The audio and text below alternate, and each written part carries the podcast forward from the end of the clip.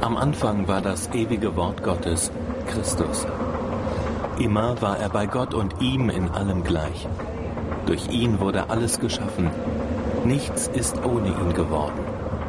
Von ihm kommt alles Leben und sein Leben ist das Licht für alle Menschen.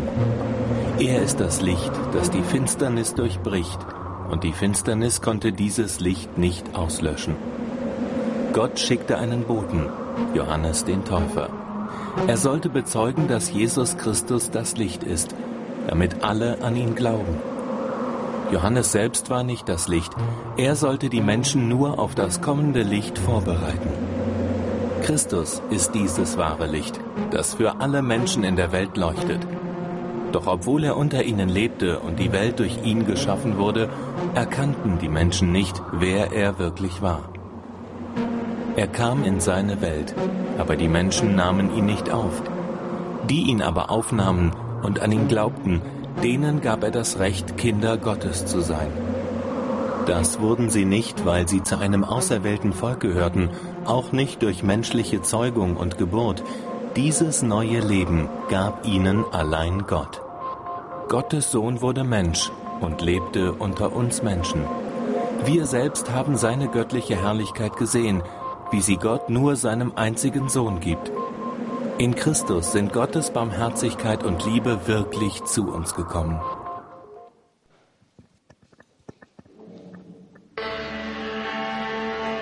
Vor 2000 Jahren, vor 2000 Jahren ereignete sich der größte Skandal der Weltgeschichte.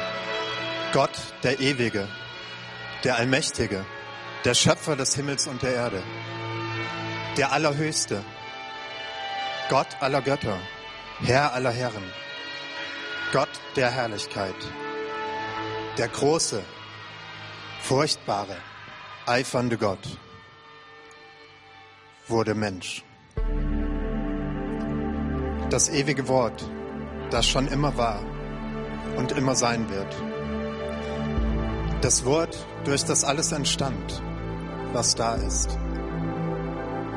Das Wort, das Leben und das Licht der Menschen kam in die Welt. Das Wort wurde Fleisch. Es wohnte mitten unter den Menschen. Das Wort ist Gott und Jesus ist das Wort. Jesus kam als Mensch. Er kam nicht als Herrscher. Er kam nicht als König. Er kam noch nicht einmal als ein Mann. Jesus kam als ein kleiner Junge, ein Baby. Wie jedes Baby braucht er Hilfe, Fürsorge.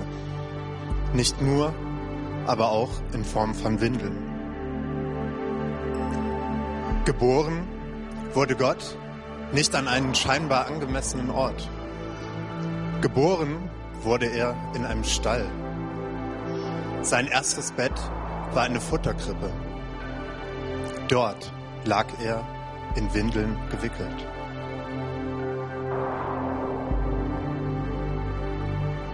Aber dieses Baby war etwas Besonderes. Das merkt nicht nur Maria, die Mutter, und Josef, ihr Mann. Es merkte auch der Besuch, den dieses besondere Baby recht schnell bekam. Kein Besuch von besonderen Leuten, sondern erstmal vom Abschaum. Von dreckigen, stinkenden Kerlen, die irgendwo draußen auf den Feldern vor der Stadt arbeiteten. Sie bewachten einige Schafe. Nicht ihre eigenen, sondern die von Leuten, die jetzt irgendwo innerhalb der Stadtmauern gemütlich schliefen.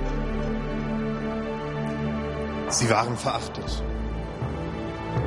galten als potenzielle Betrüger.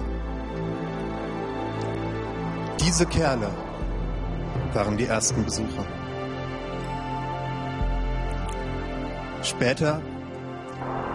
kam dann noch Besuch von Ausländern, Heiden, esoterischen Wissenschaftlern. Die hatten zwar Geld, aber eigentlich waren sie auch, aber eigentlich hatten sie bei einem jüdischen Neugeborenen nichts zu suchen. Hingeführt wurden sie von einem Stern.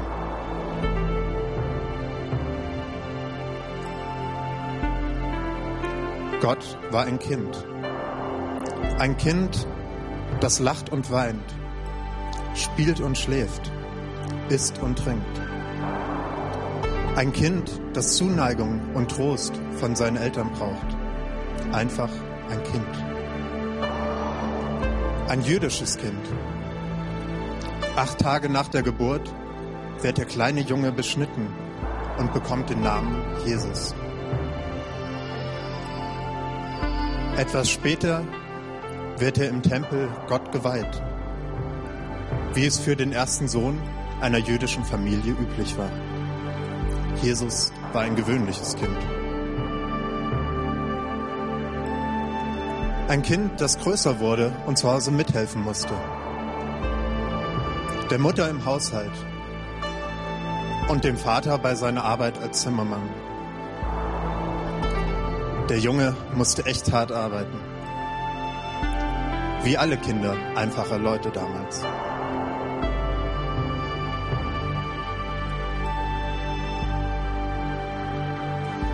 Das ist das größte Wunder. Gott wurde Mensch.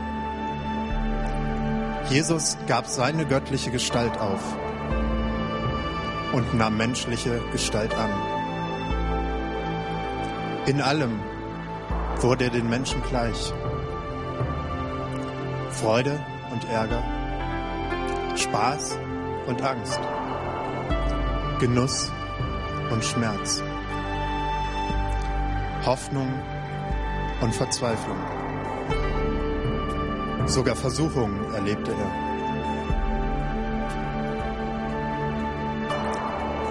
Viele Jahre lebte er als ein normaler Jude in Galiläa einer römischen Provinz.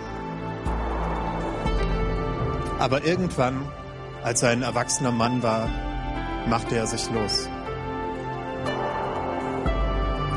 Er zieht mit seinen Schülern durch das Land und spricht von einer guten Nachricht, vom Reich Gottes.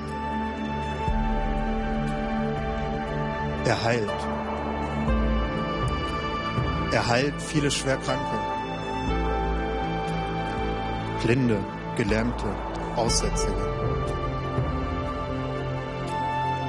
Aber auch für die nur leicht kranke Schwiegermutter seines Schülers nahm er sich Zeit.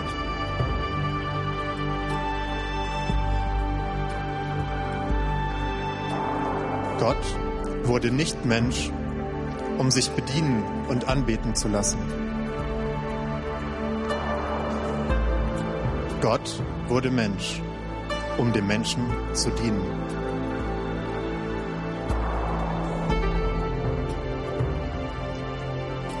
Er feierte mit den Gaunern und diskutierte mit den Theologen. Er sprach mit den Ausländern und vergab den Nutten. Er heilte die Ausgestoßenen und aß mit den Sündern. Er segnete die Armen und versorgte die Hungrigen. Er hörte den Frauen zu und lehrte die Fische. Er lebte mitten unter ihnen.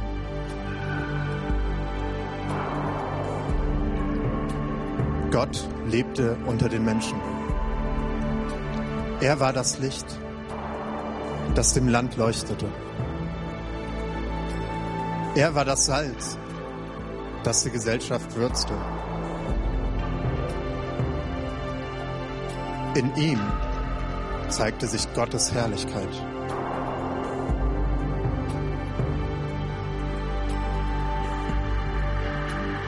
Er liebte und machte sich Feinde. Die Eliten kritisierten ihn, griffen ihn an, töteten ihn. Er starb und stand wieder auf.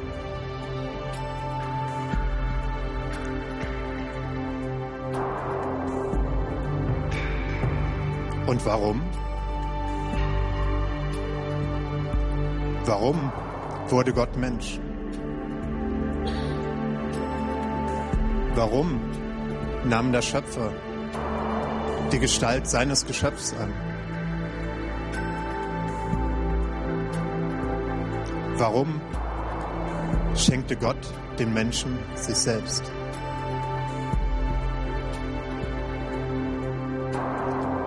Er wurde Mensch, weil er sie liebt, weil er die Welt liebt. Er wurde Mensch, damit die Welt gerettet wird, damit die Menschen leben können. Er wurde Mensch, weil er sie liebt weil er mit ihnen eine Beziehung haben will. Er wurde Mensch, damit wir ihm begegnen können.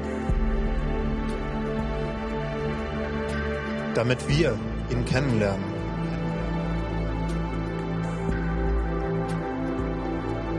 Er wurde Mensch, weil er uns liebt. Er wurde Mensch, damit wir eine Beziehung haben können. Damit wir leben können. Mit ihm.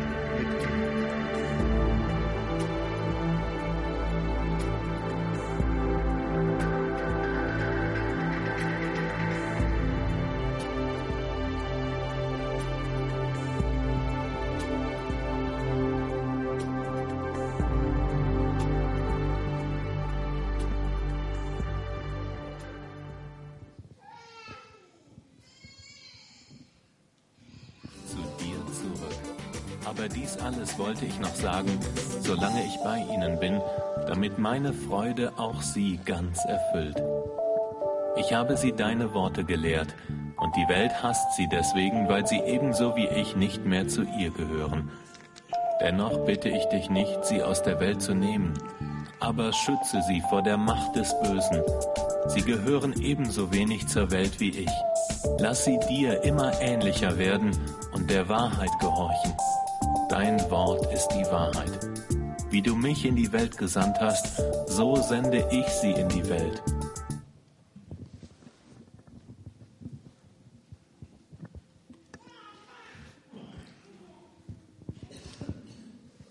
Wie geht es weiter?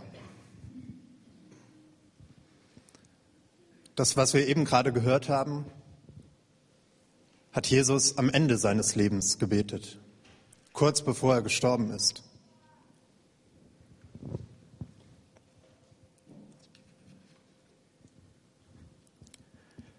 Darin, in diesem Gebet von Jesus, hören wir, wie es weitergeht.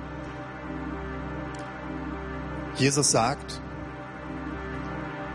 wie du mich in die Welt gesandt hast, so sende ich sie in die Welt.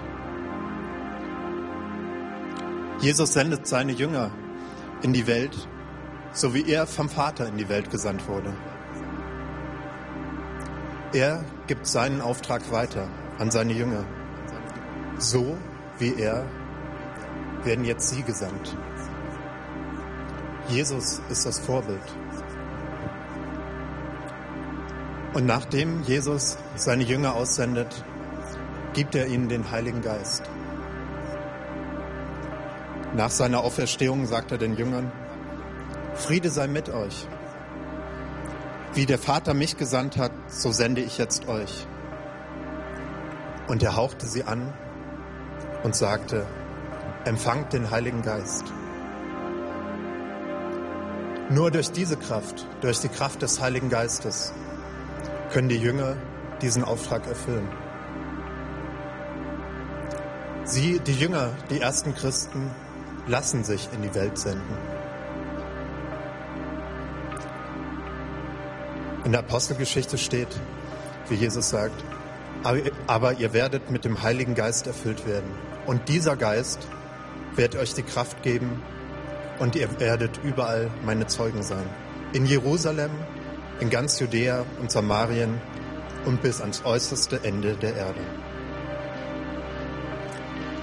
Sie waren Zeugen für Jesus in der ganzen Welt. Und sie haben das Evangelium von seiner kulturellen Gebundenheit befreit. Die ersten Christen machten klar, dass das Evangelium nicht nur für die Juden gilt, wie es am Anfang gedacht wurde, sondern auch für die Heiden, für alle Völker. Wenn das nicht geschehen wäre, dann wären wir sicherlich heute hier keine Christen. Ich finde, ein gutes Beispiel für jemand, der sich in die Welt senden lässt, ist Paulus. Er geht in verschiedene Kulturen hinein, ganz unterschiedliche, und er passt sich diesen Kulturen an. Er wird den Juden ein Jude, den Griechen ein Grieche, den Deutschen ein Deutscher, dem Bürgerlichen ein Bürgerlicher, den Hip-Hoppern ein Hip-Hopper.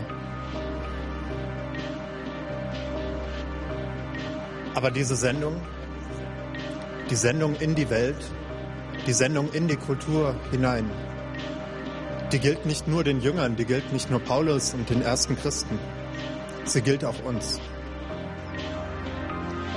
Auch wir als die Gemeinde sind so wie Jesus in die Welt gesandt. Interessant finde ich dabei, dass wir eben gehört haben, dass Gott in Jesus Leib wurde. Er wurde Fleisch, er wurde Mensch. Und heute ist die Gemeinde Christi Leib. Das erste muss man wörtlich nehmen, das zweite übertragen, aber trotzdem. Wir sind Christi Leib. In der Gemeinde, also in uns, ist Jesus vor Ort präsent. Paulus sagt auch einmal, wir sind der Brief Christi für die Menschen um uns herum.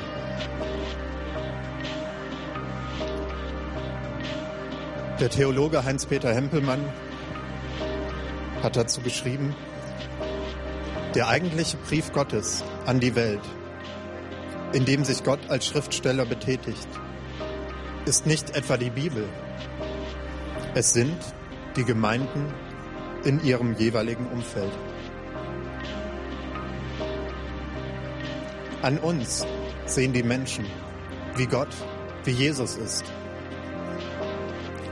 So wie damals die Menschen an Jesus sahen, wie Gott ist.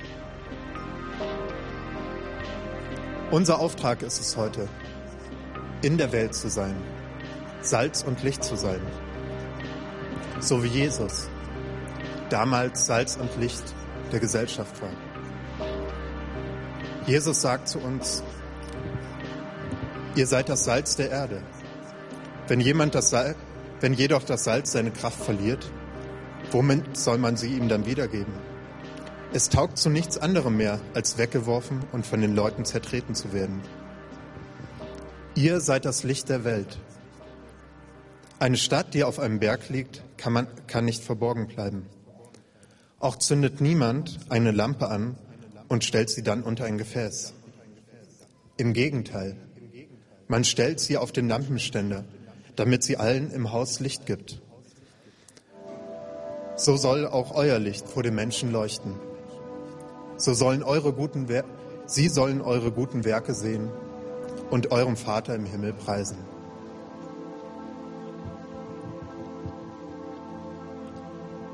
Und wie das konkret aussehen kann, wie wir Leib Christi in dieser Welt sein können, so dass die Menschen an uns Gott erkennen.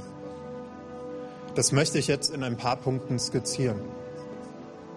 Und das ist sicher nicht vollständig, das sind eher ein paar Gedankenanstöße. So machen wir es. Wir lieben die Menschen um uns herum und sind für, die, sind für sie da. Wir sind für unsere Nachbarn da, unsere Freunde, unsere Kollegen, den Leuten, denen wir begegnen. Aber so wie Jesus sind wir auch gerade besonders für die Armen, die Dreckigen und die Schwachen da. Hier vor Ort und auch global in der ganzen Welt. Wir lieben die Menschen um uns herum und sind für sie da. Wir gehen bewusst zu den Menschen hin. Wir sind gesandt in die Welt. Wir sind uns dazu nicht zu schade. Wir sind auch bereit, etwas aufzugeben. Ich möchte jetzt nur mal zwei ganz kleine Beispiele geben, wie das aussehen kann. Einmal eine Freundin von mir war vor zwei Jahren auf Ibiza. Ibiza ist so eine Partyinsel. Da fliegen einige junge Europäer im Sommer für zwei Wochen hin, zahlen dafür sehr viel Geld, um zwei Wochen lang ohne Pause Party zu machen. Und sie war da mit einem Team von 24-7 Prayer. Die haben dort eine Station und sind einfach dort, wo die jungen Leute sind, wo die Menschen sind. Das sah dann praktisch so aus, dass sie um zwei Uhr morgens aufgestanden sind und dann in die Clubs gegangen sind. Dort haben sie getanzt und gebetet. Und sie sind durch die Straßen gegangen, haben die Leute angesprochen, die alleine in der Ecke saßen, haben die Besoffenen in ihre Hotels gebracht, haben den Menschen Gebet angeboten und für sie gebetet. Sie waren da, wo die Menschen sind. Sie waren ein Licht und Salz dort in der Gesellschaft. Ein anderes Beispiel von mir selbst. Als ich in Marburg war, da habe ich irgendwann überlegt, was mache ich noch so mit meiner Zeit. So viel war es nicht, aber dann bin ich auch mit ein paar Freunden in so ein alternatives Kulturzentrum gegangen und wir haben dort mitgearbeitet. Ein absolut nicht christliches, wenn dann eher antichristliches Kulturzentrum. Aber wir waren einfach da. Wir waren Licht. Wir haben mit den Leuten gesprochen, wir haben mitgearbeitet, mitgeholfen, wo es geht. Aber dabei habe ich auch gemerkt, dass es Zeit braucht. Es reicht nicht nur einmal kurz dahin zu gehen und mal Hallo zu sagen und zu sagen, hier, ich bin Christ, willst du nicht auch Christ werden oder so? Sondern es braucht Zeit. Es geht darum, Beziehungen da aufzubauen. Das waren jetzt zwei Beispiele, die so ein bisschen zu mir passen. Bei euch sind das wahrscheinlich ganz andere Sachen. Aber es gilt auf jeden Fall für jeden. Und sogar schon für die Kinder. Als wir jetzt vorbereitet haben, hat Ute von einem ihrer Kinder erzählt, was als Kind in einem nichtchristlichen Kindergarten war. Und da hat das kleine Kind schon angefangen, mit seinen Freunden über Gott zu diskutieren und ob es jetzt Gott gibt oder nicht. Also wenn wir da sind, wo die Menschen sind, dann ergeben sich Möglichkeiten, wo wir Licht sein können. Wir gehen bewusst zu den Menschen hin. Wir sind nicht weltfremd und bauen kein christliches Ghetto auf. Also ich beschäftige mich ja immer wieder mit Emerging Church und da habe ich vor ein paar Wochen so einen extrem heftigen, kritischen Artikel gelesen, der eigentlich totaler Unsinn ist, aber das eine Zitat möchte ich doch mal vorlesen. Dort hat er geschrieben, viele Anhänger emergenter Gemeinschaften führen ein völlig weltförmiges Leben mit dämonischer Pop- und Rockmusik, ungläubigen Freunden mit Alkohol und zum Teil auch Drogen und vorehelichen Zusammenleben. Ja, das mache ich. Außer vielleicht die letzten zwei Punkte. Aber trotzdem, ich mache das, ich führe ein weltförmiges Leben, wie es da heißt. Ich habe ungläubige Freunde. Ich höre gute Musik. Ich trinke auch mal ein Bier und ich finde das gut. Jesus sagt zwar, dass wir nicht mehr zu dieser Welt gehören, aber er sendet uns in die Welt und wir leben in ihr. Wir werden nicht weltfremd und bauen kein christliches Ghetto auf. Wir gehen auf die sich ständig verändernde Kultur ein. Alles ändert sich um uns herum. Die Gesellschaft, die, die Leute, die, wie die Menschen denken, die Wissenschaft, alles Mögliche ändert sich. Und was ich eigentlich ein gutes Beispiel dafür finde, darauf einzugehen, ist hier bei Elia Lebensart. Lebensart wurde jetzt aufgehört diesen Sommer und gerade im Moment entwickeln wir einen Nachfolger.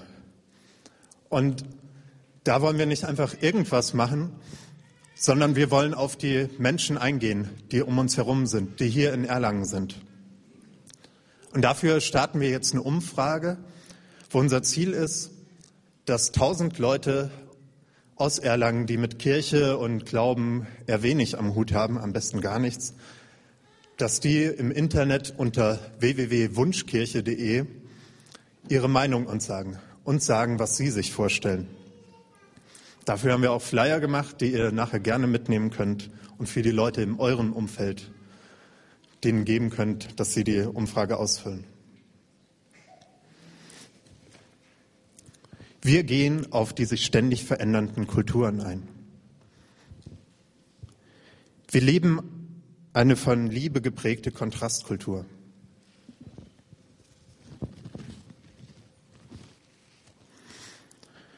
Liebe prägt, prägt uns als Christen.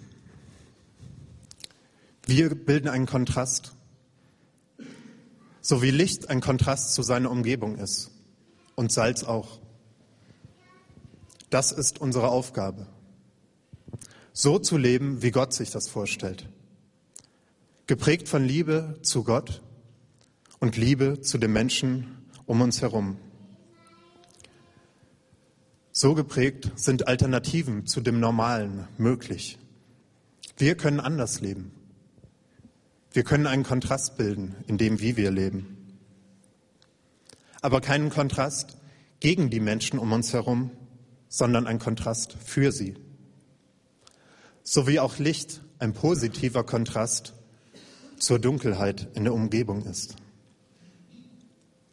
Und wenn das dann dazu führt, dass wir uns Feinde machen, dass wir kritisiert und angegriffen werden, dann bleiben wir trotzdem gehorsam.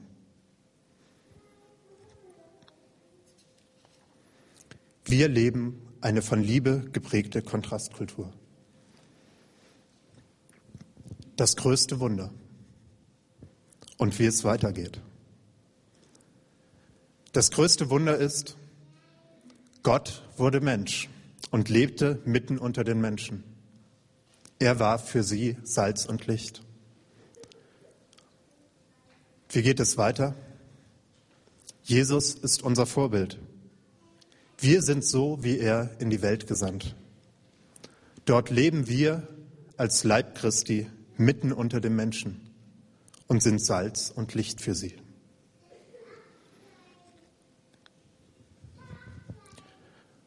Gott, ich danke dir, dass du Mensch geworden bist. Ich danke dir, dass du auf diese Welt gekommen bist, dass wir dadurch Beziehungen zu dir haben können, dass wir gerettet werden können. Und Jesus, ich danke dir, dass du uns in die Welt sendest. Ich danke dir, dass wir heute Licht sein können für unser Land, für die Menschen um uns herum. Und ich bitte dich, dass du uns dabei hilfst, dass du uns mit der Kraft des Heiligen Geistes ausstattest. Amen.